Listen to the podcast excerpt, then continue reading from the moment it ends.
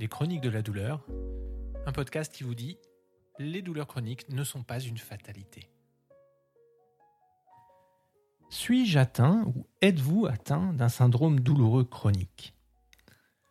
Cela fait maintenant une dizaine d'épisodes que je vous parle du système de la douleur, de son utilité, de son fonctionnement, des causes de son dysfonctionnement et de quelques premiers moyens d'agir sur son dérèglement, et même des formes de contamination individuelle ou sociétale que revêt la douleur chronique.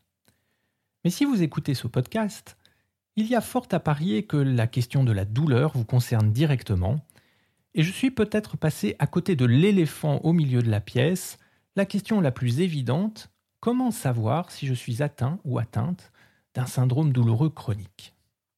À cette question, je ne pourrais pas répondre directement par la production d'un épisode de podcast. Mais je peux au moins, en quelques minutes, éclaircir votre situation et vous permettre de mettre en place rapidement les bonnes stratégies. Si cela est nécessaire, je peux vous proposer des outils plus détaillés pour évaluer euh, votre propre situation. Notamment, j'ai édité un questionnaire d'évaluation très complet dont est tiré cet épisode, mais nous y reviendrons. Pour les plus pressés d'entre nous, je vais commencer par un résumé en quelques phrases. Et si ces premières informations vous correspondent, il me semble nécessaire que vous alliez plus loin dans l'écoute et les investigations. Premièrement, si vous avez des symptômes persistants de plus de 3 mois, de douleurs, mais aussi de problèmes digestifs, émotionnels, de vertiges, d'acouphènes, de palpitations, d'hyperventilation, et que les tests effectués par votre médecin ne sont pas concluants, c'est-à-dire ne donnent pas lieu à un diagnostic clair de dégradation des tissus ou d'une maladie, vous marquez un premier point dans votre score de probabilité d'un syndrome douloureux chronique. Je mettrai à part la question des douleurs dorsales. Vous pouvez avoir des lésions au dos, des douleurs dorsales, mais aucune corrélation entre les deux, dans 9 dixièmes des cas, comme j'ai pu le décrire dans des épisodes précédents. Deuxièmement, les symptômes d'un syndrome douloureux chronique ont souvent un caractère fonctionnel. Si vos symptômes sont de type fonctionnel, ils ne sont donc pas liés à une affection de la structure. Aucune blessure n'explique vos douleurs ou les douleurs persistent après la guérison. Elles se déplacent, elle varie dans la journée ou selon les situations de la vie courante. Les symptômes ont un schéma parfois symétrique droite-gauche ou irradient d'un seul côté du corps. Les symptômes se manifestent simultanément dans différentes régions du corps, parfois avec une qualité d'engourdissement, une sensation de chaud, de froid ou de décharge électrique. Si c'est le cas, vous marquez un autre point dans votre score de probabilité d'un syndrome douloureux chronique. Troisièmement, le syndrome douloureux chronique se caractérise aussi par l'incohérence de ses symptômes. Si vos symptômes sont instables ou incohérents, qu'ils se déplacent dans le temps d'une ou de plusieurs journées, que leur intensité varie dans la journée ou dans la nuit, qu'ils apparaissent subitement par simple évocation ou dans des situations stressantes ou disparaissent dans des situations très plaisantes, ou si vos symptômes sont sensibles à des techniques non conventionnelles comme le reiki, l'homéopathie, l'acupuncture, les rebouteux, euh, les remèdes de grand-mère ou toute autre technique fondée sur un effet placebo, n'y voyez pas ici un jugement mais le besoin de caractériser une situation, alors vous marquez un nouveau point dans votre score. Quatrièmement, le syndrome douloureux chronique se caractérise aussi par des déclencheurs ou des déclenchements. Si vos symptômes sont déclenchés par des événements externes ou internes, comme la météo, le cycle menstruel, une activité particulière ou si le symptôme est déclenché parfois par anticipation de situations, au travail ou en famille, l'anticipation d'un mouvement ou l'anticipation de la souffrance elle-même, ou s'il y a une disproportion marquée entre le symptôme perçu et le stimulus sensitif reçu, ainsi un faible contact, un faible mouvement, un aliment, une odeur, une luminosité particulière ou un bruit particulier déclenche vos symptômes, vous pouvez marquer un nouveau point dans votre score de probabilité du syndrome douloureux chronique. Alors attention, ces déclencheurs sont parfois tout à fait inconscients. Et parfois, le regard euh, extérieur d'un proche est utile pour euh, découvrir ces déclencheurs.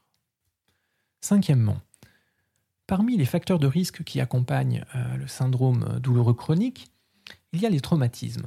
Alors je vais forcément être très et beaucoup trop synthétique pour cette, euh, pour cette partie, mais si dans votre enfance ou votre parcours d'adulte, vous avez vécu ou vous viviez toujours des traumatismes, des abus, physique, émotionnel, sexuel, du rejet ou un manque d'amour inconditionnel, vous pouvez ajouter un point à votre score de probabilité de présence d'un syndrome douloureux chronique. Sixièmement, et pour terminer, il y a des personnalités qui sont euh, plus probablement enclines à développer un syndrome douloureux chronique.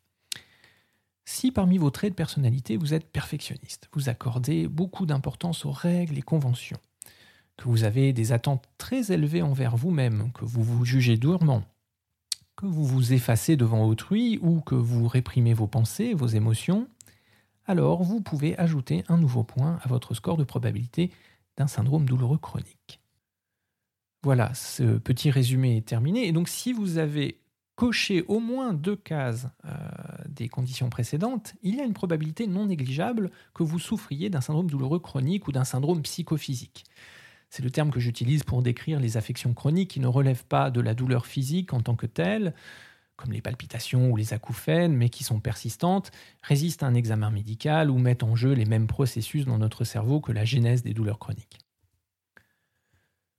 Évidemment, plus votre score est élevé et plus la probabilité de souffrir d'un syndrome douloureux chronique ou d'un syndrome psychophysique est grande. Dans ce cas, je vous conseille d'écouter la suite. Et si vous vous sentez déjà euh, un peu dépassé par la quantité d'informations, n'hésitez pas à me joindre, tout simplement. Alors après cette très longue introduction, on va pouvoir commencer réellement cet épisode. Alors la première étape, ça va être d'exclure les autres pistes que le syndrome douloureux chronique. Donc votre première étape, c'est de passer par la case médecin si ça n'a pas encore été fait. Alors pourquoi je, vous rappelle cela? Euh, Parce que je sais que beaucoup d'entre vous ont un rapport pas évident avec le corps médical, vous n'êtes pas forcément confiant ou que votre parcours médical représente pour vous un échec jusqu'à présent et, et que vous en avez marre tout simplement. Ceci étant dit, je vais commencer par une petite digression. Je travaille avec les toubibs, ni contre ni à côté. Au moins tant que cela est possible ce n'est pas parce que l'Académie de médecine française néglige la spécialisation de la douleur, que l'hôpital public est en ruine et que la médecine de ville est exsangue qu'il faut remettre en cause la science. Cette situation de l'administration et des services publics peut tout à fait avoir avec un diagnostic erroné qui vous a été rendu, mais c'est aussi la science qui nous a permis de découvrir les mécanismes à l'œuvre dans l'apparition d'un syndrome douloureux chronique. Et ce sont les études scientifiques qui nous proposent des solutions crédibles pour en sortir. Évidemment, la médecine ne se réduit pas à la prise de médicaments. De la même manière que la santé ne se réduit pas à la médecine. C'est une lapalissade de dire que votre sommeil, votre alimentation ou votre activité physique y contribuent. Et pourtant, ce n'est pas un acte médical que de veiller à la qualité de votre sommeil, de votre alimentation ou d'éviter la sédentarité. Bref, ce que je propose, comme d'autres, n'est pas médical en soi, mais se fonde sur les résultats de la recherche médicale. Donc, collaborons avec la médecine. Fin de la digression. Il y a une liste assez importante de symptômes liés à la douleur chronique ou au syndrome psychophysique. Mais rappelez-vous que les mêmes symptômes pris dans un contexte différent peuvent donner lieu à différentes interprétations. Par conséquent, si ce n'est déjà fait, il y a des tests standards à réaliser pour bien écarter des pistes qui ne relèveraient pas d'un syndrome psychophysique. Rappelons la norme en vigueur pour parler d'affections chroniques euh, du type syndrome douloureux chronique ou syndrome psychophysique. Sont considérés comme possiblement cohérents des douleurs ou symptômes qui durent depuis trois mois et ne sont pas liés à une lésion biomécanique non guérie, une maladie ou une dégénérescence des tissus. Ce sont des tests euh, de routine euh, qui existent qui vont écarter ces derniers cas. Il s'agit de savoir si vous souffrez de troubles conséquemment à la dégradation des tissus, qui nécessitent des traitements médicaux. Dans ce cas, il y a un traitement adapté que votre médecin mettra en place. Mais si vous avez passé des tests complets, et qu'aucun trouble médical ou physique grave n'a été détecté, pas de fracture, pas de cancer, pas de maladie cardiaque, pas d'infection, pas de lésion nerveuse, pas de pathologie tissulaire évidente, il est probable que vous souffriez du syndrome douloureux chronique expliquant la persistance de vos douleurs ou de vos symptômes. Une douleur chronique ne provoque pas de cancer, de maladie cardiovasculaire ou d'accident vasculaire cérébral. En revanche, des erreurs de traitement ou de diagnostic des effets secondaires de molécules thérapeutiques le peuvent, malheureusement. Ces maladies sont manifestement des troubles de la dégradation des tissus et il n'existe aucune preuve qu'elles peuvent être guéries autrement que en passant par un traitement médical. Un traitement médical est donc fortement recommandé aux personnes atteintes de ces maladies. Ceci étant dit, un traitement médical standard n'interdit pas de traiter aussi la douleur par des programmes du type traitement de la douleur chronique. La maladie créant évidemment des troubles anxieux et dépressifs, une fatigue chronique, de l'insomnie qui augmente l'intensité de la douleur perçue. Les accompagnements tels que ceux que je propose peuvent donc également soulager des symptômes liés aux maladies précitées. Mais personnellement, je refuse d'accompagner des individus qui nécessitent un traitement standard pour la maladie à l'origine des douleurs perçues et refuse de le suivre. Question d'éthique. D'autres maladies, comme la neuropathie des petites fibres, l'asthme, le lupus, la polyarthrite rhumatoïde, la sclérose en plaques, ne peuvent pas être soignées par des approches telles que celles que nous utilisons pour euh, le traitement des douleurs chroniques. Encore une fois, les personnes souffrant de ces maladies peuvent tout de même bénéficier de ces programmes de façon indirecte. Il ne s'agit pas ici de guérir la maladie, mais d'empêcher l'aggravation des symptômes liés à l'anxiété et la dépression et de mieux gérer la douleur en général.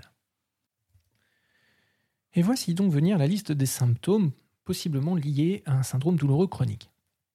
Évidemment, commençons par le plus simple, les douleurs persistantes. Dans un membre, dans une région du corps, au cou ou à l'épaule, au dos, des douleurs abdominales, pelviennes ou thoraciques. Parfois des douleurs faciales, un syndrome temporomandibulaire, en clair des problèmes de fonctionnement de la mâchoire, des tendinites chroniques, un syndrome du canal carpien persistant, un syndrome douloureux régional complexe, de son petit nom SDRC. Les douleurs peuvent parfois être remplacées par d'inexplicables sensations de picotement, d'engourdissement, de décharge électrique, parfois des sensations de chaleur dans un membre ou une région particulière, ou par une hypersensibilité au toucher. Ces douleurs peuvent être aussi migraineuses, prenant la forme de migraines à répétition, comme des céphalées de tension. Vous pouvez déjà vous apercevoir que cette catégorie de symptômes peut appartenir à des milliers de situations différentes et ne suffisent pas en elles-mêmes à déterminer la présence d'un syndrome douloureux chronique ou psychophysique. Aussi, comme nous l'avons vu dans un épisode précédent, la fibromyalgie est typiquement la résultante, si ce n'est le synonyme d'un syndrome douloureux chronique. Des symptômes digestifs peuvent apparaître, comme des brûlures d'estomac, reflux acide, un syndrome du côlon irritable, des cystites interstitielles ou le syndrome de la vessie irritable. Parfois, le syndrome douloureux chronique est accompagné de troubles de l'alimentation. Certains états émotionnels peuvent être liés au syndrome douloureux chronique. De l'anxiété, des crises de panique, de la dépression ou des schémas de pensée obsessionnels compulsifs. Ils peuvent être concomitants ou non à de l'hyperventilation, des palpitations ou un syndrome de tachycardie orthostatique posturale, de son petit nom POTS. Aussi, on trouve souvent des symptômes d'insomnie, des états de fatigue chronique et parfois des éruptions cutanées inexpliquées, des vertiges ou des acouphènes, ceci sans douleur parfois. Enfin, un syndrome de stress post-traumatique peut déboucher sur un syndrome douloureux chronique. Voilà pour la liste des symptômes. Comprenez bien que si vous cochez une case dans cette liste, cela n'amène pas automatiquement à la présence d'un syndrome douloureux chronique. C'est pour cela qu'un examen médical approfondi est nécessaire pour toute personne présentant des symptômes chroniques. Cependant, si vous souffrez d'un ou plusieurs symptômes chroniques cités auparavant et que vos médecins n'ont pas réussi à vous diagnostiquer ou à traiter avec l'arsenal standard des tests et traitements, la probabilité est grande que vous soyez atteint d'un syndrome douloureux chronique ou d'un syndrome psychophysique. Et même si vos symptômes ne sont pas répertoriés dans la liste que je vous ai présentée précédemment, il est possible que d'autres symptômes plus rares et spécifiques soient la conséquence d'un syndrome douloureux chronique. En cas de doute sur le véritable diagnostic, de toute façon, n'hésitez pas à prendre un second avis auprès d'un médecin ou d'un spécialiste de la douleur. La deuxième étape de cette évaluation consiste à regarder non pas les symptômes en tant que tels, mais la façon dont ils se déclarent, à quel moment, avec quelles intensités, quelle variabilité. Il y a notamment trois aspects à regarder, l'aspect fonctionnel, la question de la cohérence et les déclencheurs, comme je vous en parlais un peu plus tôt. Le caractère fonctionnel des symptômes d'un syndrome douloureux chronique ou non d'ailleurs s'oppose au caractère habituellement structurel de ces derniers. En clair, il n'y a aucune explication plausible par des dégradations de votre structure tissulaire à vos douleurs ou symptômes, que ce soit euh, les muscles, les os, la peau, les tendons. L'exemple typique est la persistance d'une douleur bien après la guérison d'un trauma, comme une fracture ou une foulure. Si vos os ou tissus sont consolidés, Pourquoi votre corps devrait-il continuer à se protéger en envoyant un signal de douleur? C'est un signe de dérèglement. En fait, la douleur liée à un syndrome douloureux chronique apparaît souvent sans blessure préalable. Si vos symptômes sont liés à des situations particulières, à des moments de la journée, voilà encore un indicateur qui nous dit qu'il est peu probable que vous ayez une lésion structurelle, auquel cas vous auriez mal sans discontinuer. La symétrie dans le ressenti des douleurs est aussi un indicateur.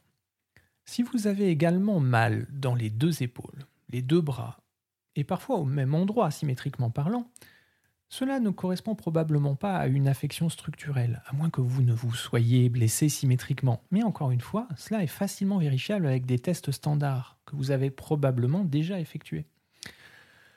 Quand les symptômes ou douleurs se déplacent dans le corps, ou irradient d'un seul côté, cela appuie la qualification fonctionnelle, ce qui donne plus de crédit à l'hypothèse d'un syndrome douloureux chronique.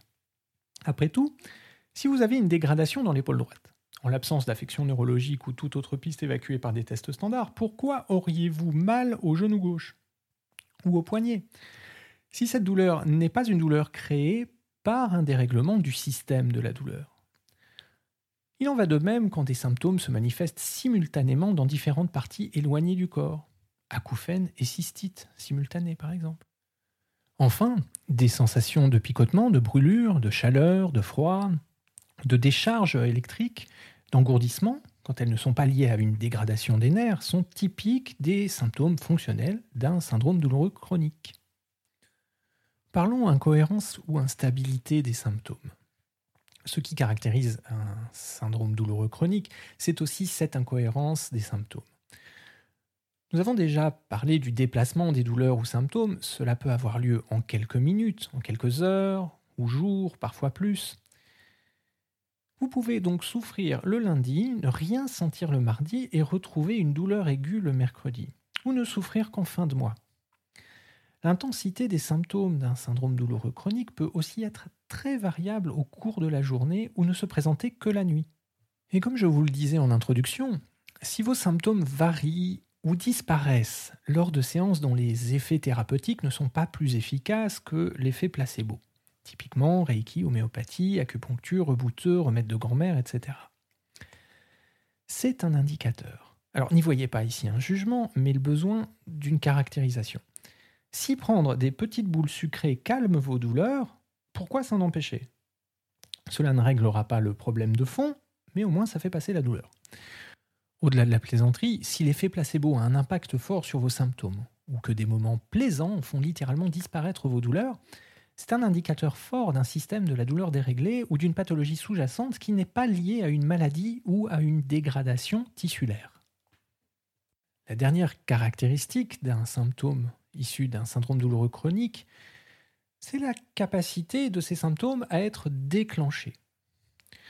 Parfois, ces déclencheurs sont inconscients, ou ils sont tellement complexes qu'il est difficile pour la personne affectée en particulier de prendre conscience d'un lien temporel ou d'un lien de cause à effet entre un événement et l'apparition ou l'augmentation de l'intensité des symptômes. Les déclencheurs sont très variables. Ils sont bien souvent, mais pas que, liés à nos sens. Ça peut être des sons, des odeurs, des goûts, une luminosité, un toucher. Prenons un exemple. Imaginez quelqu'un qui souffre d'un stress post-traumatique, qui a vécu un attentat. Il est probable, dans le cadre d'un stress post-traumatique, encore une fois, que cette personne déclenche des symptômes à la simple euh, écoute d'un son qui lui rappelle euh, l'accident, l'attentat. Ça peut être euh, un coup de feu, une explosion, même dans une série télé. Ce qui est intéressant de regarder aussi, c'est la disproportion entre le stimulus qui a été perçu et la douleur qui est ressentie ou l'intensité du symptôme qui est, qui est déclenché. Souvent, dans le cadre d'un syndrome douloureux chronique, un simple toucher très délicat, une simple caresse peut déclencher une douleur. Donc, encore une fois, ne regardez pas le symptôme en tant que tel, ou le stimulus en tant que tel, regardez la liaison entre les deux. Et s'il y a disproportion, et s'il y a récurrence, encore une fois, tout test standard effectué par ailleurs, c'est un indicateur. Je ne sais pas si vous vous rappelez, on a tous eu quelqu'un dans la famille qui disait Ah, va pleuvoir, j'ai mal à ma jambe.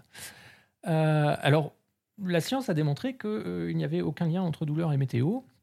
il peut y avoir des, affections hein, qui sont on va dire, empiré par, euh, par la météo, euh, typiquement, et tout simplement des maladies qui se déclenchent parce que trop de chaleur, parce qu'une pression atmosphérique trop basse et, euh, le cœur doit pomper très fort. Voilà, mais ça n'est pas, vos douleurs ne sont pas liées à la météo, c'est excessivement rare, en tout cas ça n'a pas été démontré jusqu'à présent. Certains événements, typiquement les menstruations, qui peuvent être douloureuses, peuvent aussi déclencher d'autres symptômes. Là, on va être typiquement dans l'accumulation euh, des déclencheurs. Enfin, il y a la question de l'anticipation. Très souvent, les déclencheurs sont bien avant l'événement. C'est-à-dire que vous pouvez déclencher des symptômes avant d'aller au travail, avant d'aller à l'école, ou de retourner dans un couple qui ne vit pas très bien, ou dans une cellule familiale qui ne vous est pas très accueillante.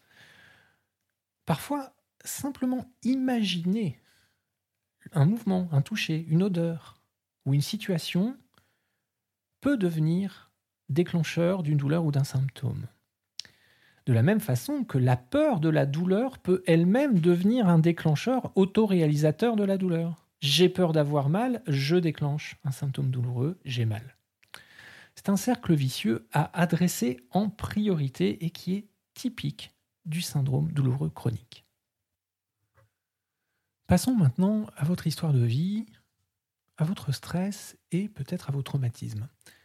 Parce que parmi les facteurs de risque qui prédisposent à l'apparition d'un syndrome douloureux chronique ou d'un syndrome psychophysique, il y a les événements stressants ou traumatiques. En particulier quand ils surviennent dans l'enfance, mais encore une fois, il n'y a pas de lien direct. C'est une question de probabilité.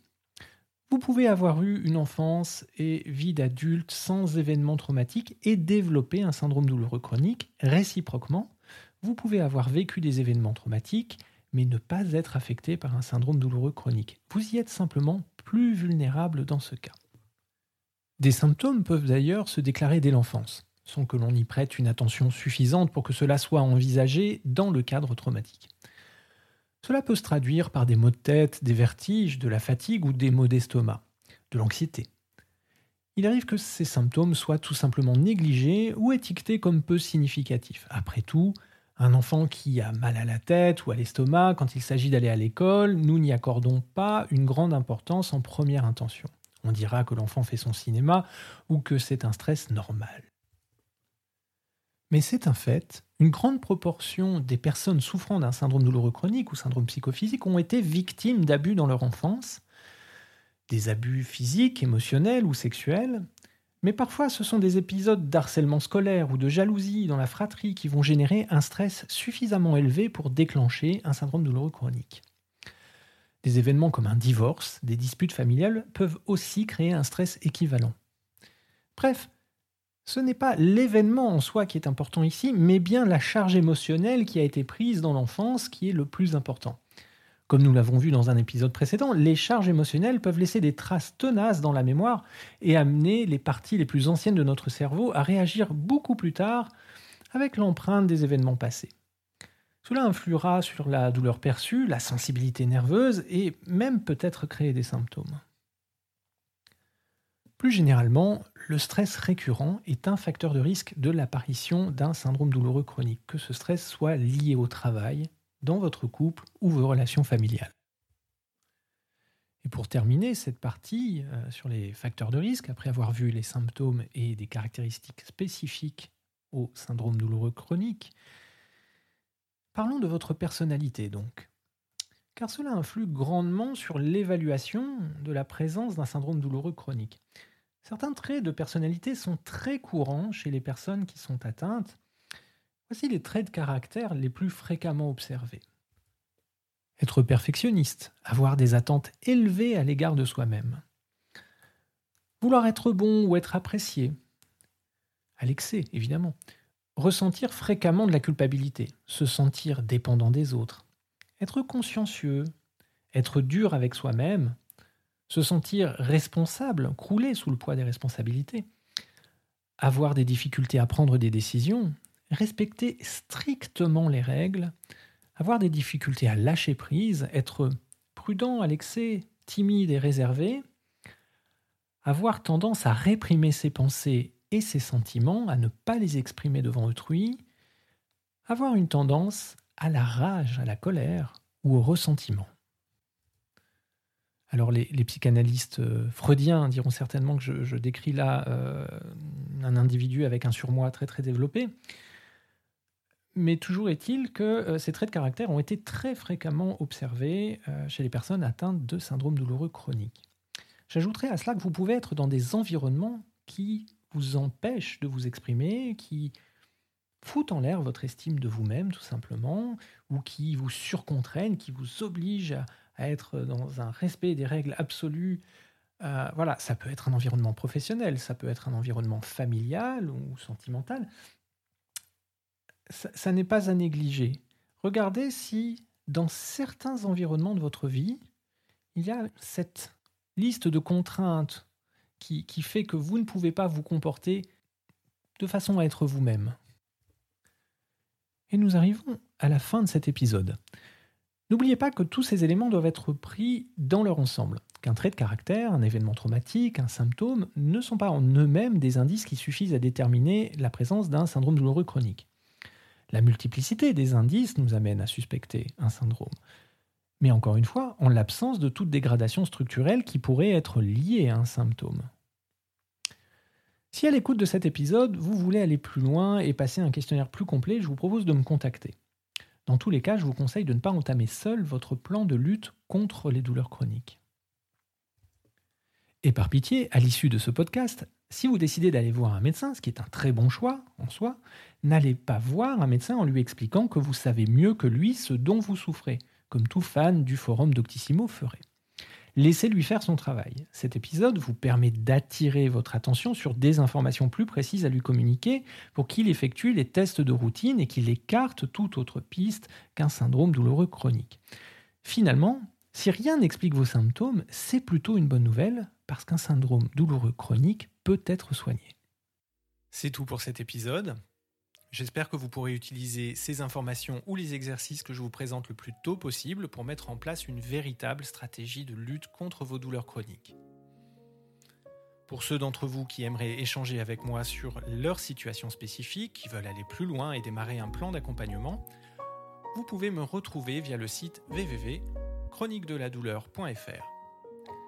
Maintenant, on lâche rien, on passe à l'action parce qu'il y a de la lumière au bout du tunnel. Et je vous dis à bientôt dans le prochain épisode du podcast.